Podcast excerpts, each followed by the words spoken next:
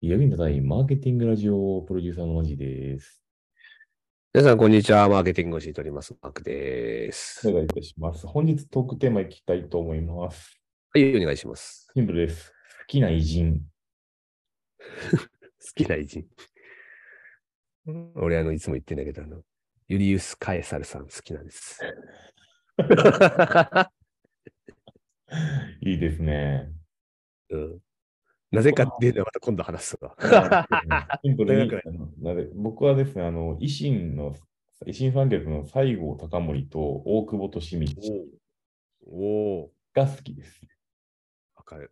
もう大久保としみちとかマジでめっちゃ好きです。俺も。ああ、わかる。大久保利通。大久保利通だけって、ほん前はそう言ってたんですけども、それだったらちょっとあの、ずっと堅実なだけで、なんかつまらへんみたいな印象あるから、最近、西郷も好きやなと思うんで、西郷さんも入れてるっていう。なるほどね。まあでもなんかこう方向性としては同じようなこうタイプだ な。方向性的にはよ。大枠の方向性的には。それだけであの、10分終わるんで、以上で。確かに。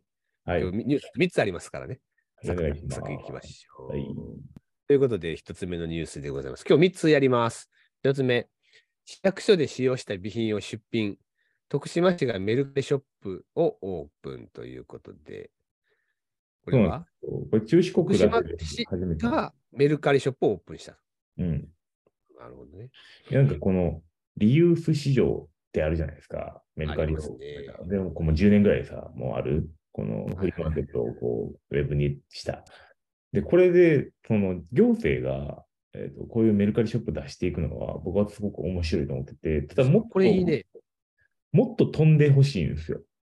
市役所などで使用してきた備品のうち再利用可能なものの販売開始、中四国エリアでは初の取り組み。でここれれもちょっと今見てるんですけど、なんかカメラとか、なんか本当にこう、部署で使ったような備品をこうそう出品してるって感じですね。それはこういうのをマ見ジるでつまらないから、ちょっともっとやってほしいのが確かにあの、競売、不動産の競売とか、土地の競売とかっていうところととか、はいはいはいあとはなんか、落とし空物き家、空き家とかをね、空き家とか落とし空き物家をとメルか、カリショッあとはプもうう。極論第、第三セクターとかもなんかもうリユースしてほしい よね。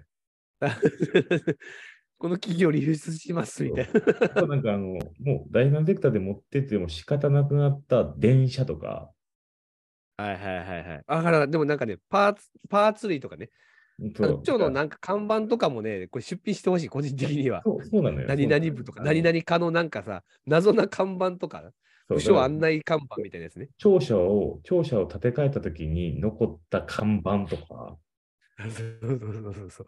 そういうのとかがやっぱり価値高いよね。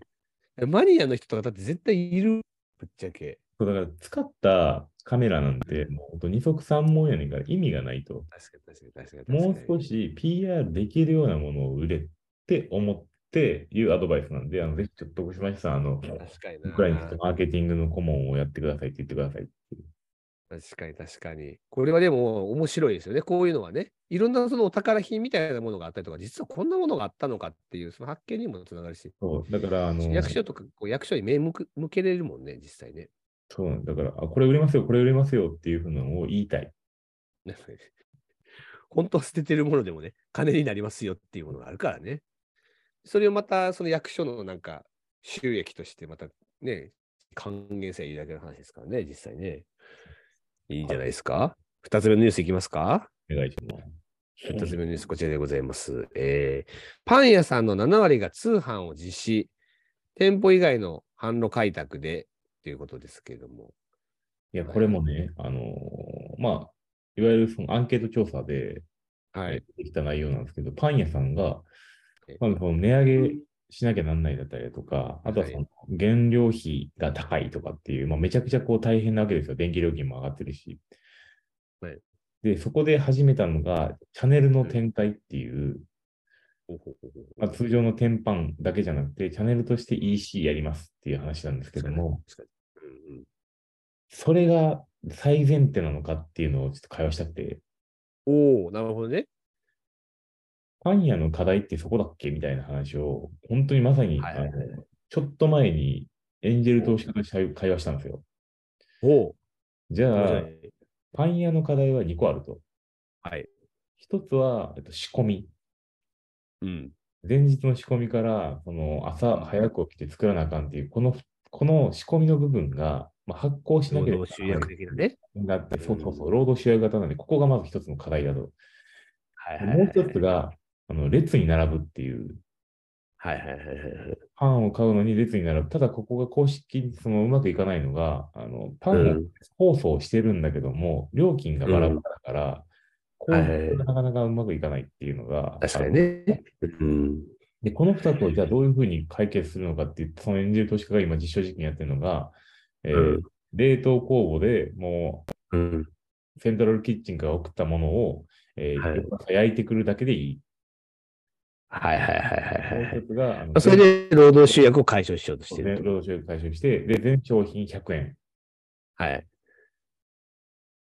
で、もう画像解析にして、全部、その、パッと見たら、もう、売り上げがわかるみたいな形にして、ポスをオープンしていってっていうことをして、はいはいはい。実証実験やった結果、うん。パン屋さんの労働時間が半分になり、うん。収益が倍になったっていう、うーん。彼が今、広島でやってるんですよ。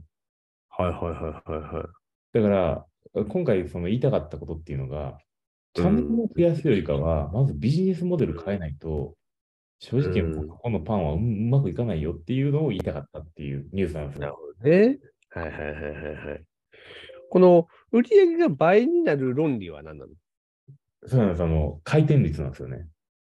回転率が上がるからってこと。そうだ待からたなくて済むそう売り上げからのお客さんがパン屋の前に通った時に並んでたら、あ、もういいわ、だるみたいな形で、スルーしちゃってた人たちが入ってくれる可能性が上がったってこと新規の部分もそうやし、既存顧客もそうで、まあ、客数は新規の既存なんですけども、買い上げ点数とか、えー買い上げ頻度とか、まあ、1点あたり購買単価っていうのが全部固定されていって、なるほどで、まあじゃあい3個買ってたものが5個買いましょうとか、3日に1回やったものが2日に1回になりましょうみたいな形で売り上げが上がって、はいはいはい。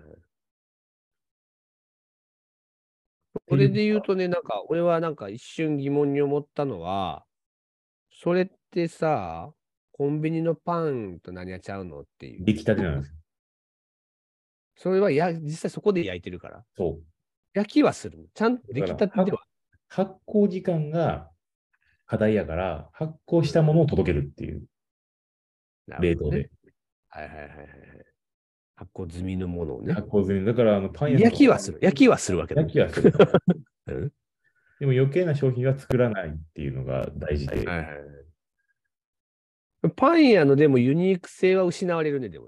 だからそこはユニーク性は別のものを展開した方がいいって話をこの前してて、はい例えばじゃあジャムだったりだとか、コーヒーだったりだとかっていうう、んまあパン以外の部分、サイドメニューで差別化要素を出していくっていうなるほどね。のがありじゃないかなな。んかもう、パン屋がフラン、もう一社、一社でいい気がしてきたな、そしたらな。